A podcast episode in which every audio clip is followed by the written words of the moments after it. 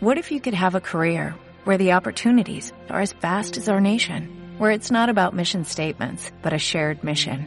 At U.S. Customs and Border Protection, we go beyond to protect more than borders, from ship to shore, air to ground, cities to local communities. CBP agents and officers are keeping people safe. Join U.S. Customs and Border Protection and go beyond for something far greater than yourself. Learn more at cbp.gov/careers. ¿Qué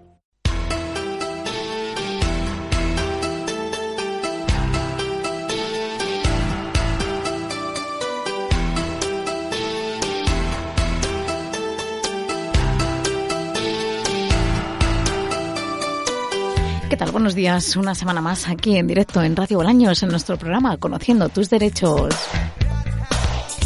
Y bueno, como siempre, el abogado Martín al otro lado del hilo telefónico. Ahora mismo esta es la única forma que tenemos de hacer el programa Conociendo tus derechos. Amando, buenos días. Hola, buenos días, Alicia. ¿Cómo estás? Mira, bien, ahí vamos, poco a poco. Poquito ya a parece poco. que queda menos. Sí, ya parece que vamos viendo un poquito la luz al, al final del túnel. Bueno, cuéntame, Amando, ¿qué tenemos hoy en nuestro programa? Hoy os voy a hablar de pues, un tema que es muy importante y que afecta a muchos de nuestros oyentes. Seguro que gran parte de ellos tienen una finca rústica con pozos sin legalizar. Pues bien, os voy a explicar cómo conseguir que se reconozcan esos derechos de agua que tanto necesitamos en el campo. Y más ahora que sabemos que te- nos escasea un poquito el agua, pues vamos a conocer eh, todo esto en un minuto. Eh, ¿Comenzamos, Amando? Adelante.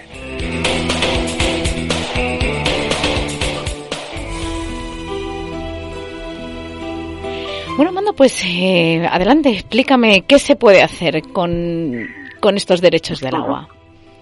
Sí, pues como decía, el programa de hoy afecta directamente a los oyentes que han adquirido por cualquier vía una finca rústica en la que existe un pozo, como suelen ser los de, los de Noria que solemos ver en el campo, y que quieran además que la Confederación Hidrográfica del Guadiana les reconozca derecho de agua para, bueno, pues para, para poder regar la finca o simplemente porque quieran venderla posteriormente y provocar que así, bueno, pues un aumento del valor de, de la finca. Además eh, de tener una finca rústica con pozo, ¿qué más requisitos son necesarios, Amando? Básicamente, Alicia, además de obviamente ser titular de, de una finca rústica en la que existe un pozo, es necesario que éste sea anterior al 1 de enero de 1936 y que se pruebe que se ha regado con él en, en dicha finca o en las fincas colindantes. Y además de, de, de esto, ¿se puede obtener este reconocimiento de, de riego sin ir a la vía judicial, Amando? Eh, no, no, no, no. Para conseguir que se reconozca el derecho a poder regar eh, en el pozo, hay que dirigirse a la vía judicial. Probar, en primer lugar, la existencia del pozo con anterioridad a la fecha que os decía, a 1986, Ujú. y además que se, que se utilizaba, es decir, que se regaba. Cuantas más hectáreas probemos que se regaban, eh, mayor reconocimiento de derecho podemos obtener, claro. Imagino, Amando, que no será fácil, dado que la Confederación Hidrográfica del Guadiana eh, se defenderá para que no se produzca dicho reconocimiento. Claro. ¿Es así? Así, sí, sí, así es. No, no es nada fácil, pero se está consiguiendo. Los resultados que hemos obtenido a día de hoy, la verdad es que son plenamente satisfactorios. Eh, las sentencias que, que nos han dictado, la verdad es que todas han salido bien. Desde, lógicamente, desde la sanción de la Ley de Aguas de 1985, han surgido numerosas controversias entre los distintos organismos públicos y los titulares de fincas rústicas, pues, como decíamos, con pozos usados para, para regar. Eh, la Confederación sistemáticamente se ampara en dicha ley de aguas del 85 y sus disposiciones transitorias para sancionar o entorpecer el aprovechamiento del uso de, dichas aguas privadas por parte de los agricultores, argumentando la, ilegalidad de dichos aprovechamientos no inscritos en el registro o catálogo de aguas. Y postulando a la Confederación una titularidad que realmente es que no posee Alicia. Claro. Tal y como, bueno, pues eh, está establec- se está estableciendo en ingente cantidad de sentencias. ¿vale? Amando, entiendo que como los titulares de la finca no disponen de ese reconocimiento de agua de sus pozos, la Confederación eh, alega que les pertenece a ellos y por eso no pueden regar, ¿no?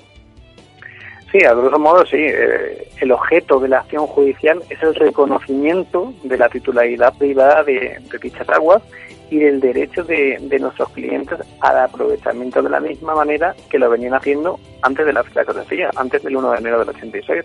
Básicamente es un derecho que tiene nuestro cliente y que ahora queremos que se reconozca para que pueda utilizarlo. Amando, ¿y cómo probáis la existencia del pozo con anterioridad al 86 y que además regaba?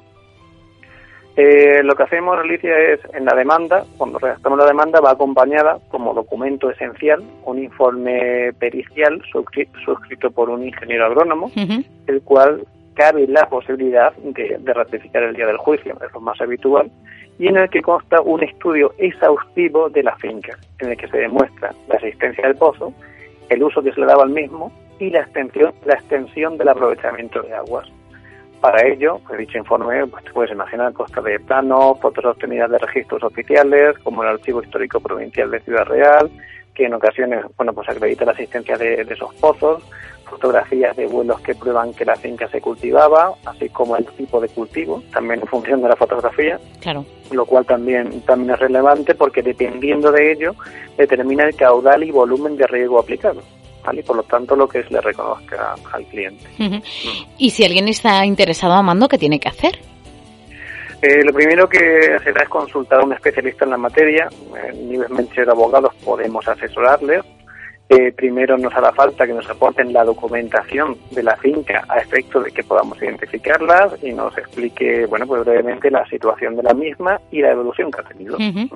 Posteriormente, dicha documentación se la derivamos a nuestro perito, en este caso es, eh, una perito experta en la materia, que hará un estudio de viabilidad, es decir, que valorará si existen suficientes indicios que prevén la existencia del pozo y que se regaba con anterioridad al 86. Después, en el despacho valoraremos nuevamente la viabilidad y nos reuniremos con el cliente, bueno, pues a efecto de manifestarle el resultado del proceso. Hay como un doble de filtro, tanto el del perito como el de los abogados. Hasta ese momento es importante que la gente tenga claro que todas las gestiones que realizamos son totalmente gratuitas y sin ningún compromiso. Como resultado, si finalmente el procedimiento es viable, el cliente lo considera, lo considera oportuno, bueno, pues simplemente ya contrataría y se iniciaría la reclamación. Eh, si cualquiera de nuestros oyentes tiene dudas de si es viable su caso o no, pues solo tiene que ponerse en contacto con nosotros y, como te digo, lo valoraremos de forma gratuita.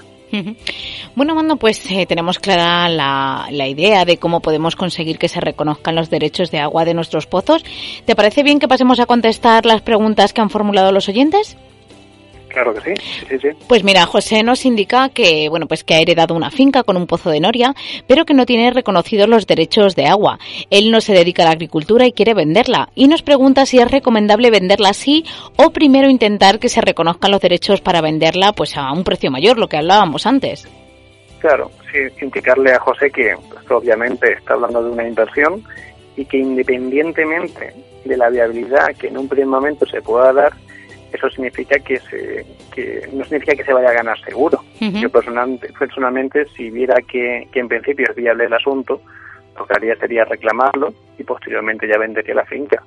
Ya, de que, ya que dependiendo de las características de la misma, como la zona, el valor de la finca y sobre todo si tiene reconocidos esos derechos, bueno, pues la finca puede triplicar el valor o, o cuadruplicar que, sí, sí, yo primero reclamo y luego ya posteriormente la vendo porque va a ser una finca mucho más completa. Claro.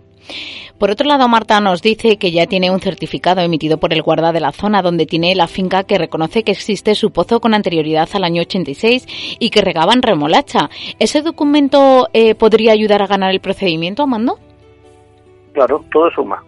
Eh, toda la documentación que el cliente nos pueda facilitar para probar la existencia del pozo y, su uso es esencial. aunque sean pequeños documentos, bueno, pues la suma de todos ellos al final da un resultado óptimo. Vamos ahora con Alfonso porque él nos pregunta si una vez iniciada la demanda la Confederación suele ofrecer acuerdos o hay que llegar siempre hasta el final. Eh, depende del caso, depende. en algunos procedimientos sí que están ofreciendo acuerdos y, no se llega a celebrar lógicamente el juicio. más que acuerdos son allanamientos. ¿vale? Básicamente eso depende de las pruebas que haya de la existencia del pozo con anterioridad a la fecha indicada y su uso. Pues lo que hablábamos antes, por ejemplo, lo que decía la oyente anterior, Marta creo que se llamaba. Del certificado del guarda rural. Bueno, pues lógicamente si tenemos más documentos incrementa las posibilidades de que la Confederación Hidrográfica del Guadiana nos ofrezca un acuerdo. ¿vale? Eh, con lo que hablaba antes del allanamiento, es básicamente que una vez que presentamos la demanda, lo que hace la Confederación es allanarse, es decir, es como rendirse y reconocer los derechos de agua. Claro. Nos ha ocurrido en, en alguna ocasión. Vamos ahora con Laura porque ella nos dice que tiene heredada una finca de sus padres que fallecieron, pero que tramitaron la adjudicación de herencia. ¿Podrían sus hermanos y ella reclamar esto judicialmente?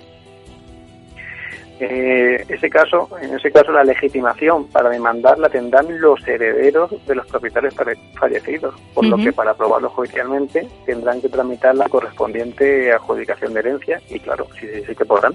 Así es.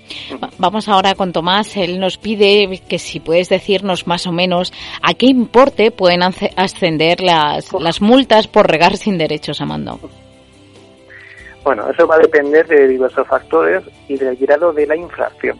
Para ello, por lo menos para que nos hagamos una idea, eh, hay que tener en cuenta que las infracciones leves, la multa puede ser de hasta 10.000 euros. Las leves. Las, infra sí, las infracciones menos graves la multa de 10.000 a 50.000. ¿vale? Las infracciones graves de 50.000 a 500.000 y las muy graves pues de medio millón de euros a un millón de euros. Por eso Alicia es tan importante que bueno pues que si cualquier requisito, cualquier cliente que pueda tener un, pozo de esas características lo reclame y reconozca esos derechos porque las sanciones, las multas son bueno pues de una cuantía considerable. Vamos a dejarlo ahí. Bueno, Amando, pues con Tomás eh, damos por finalizado el programa de hoy. Creo que ha quedado claro eh, qué se puede hacer si tenemos una finca con un pozo anterior al año 86 y los resultados que puede tener, pero seguramente que nuestros oyentes tengan alguna pregunta, alguna duda eh, o quieran hacer a lo mejor alguna reclamación a través de vuestro despacho. Dime cómo pueden contactar con vosotros. Sí, indicarles que, bueno, pues en Nieves Mencher Abogados podemos asesorarles en este tipo de asuntos y valorar la viabilidad del procedimiento eh, de forma gratuita, como indicaba, por lo que si reúnen los requisitos expuestos, pues no duden en contactar con, con nosotros. Tenemos experiencia en la materia y, bueno, y para ello simplemente se pueden poner en contacto con nosotros a través de la, nuestra página web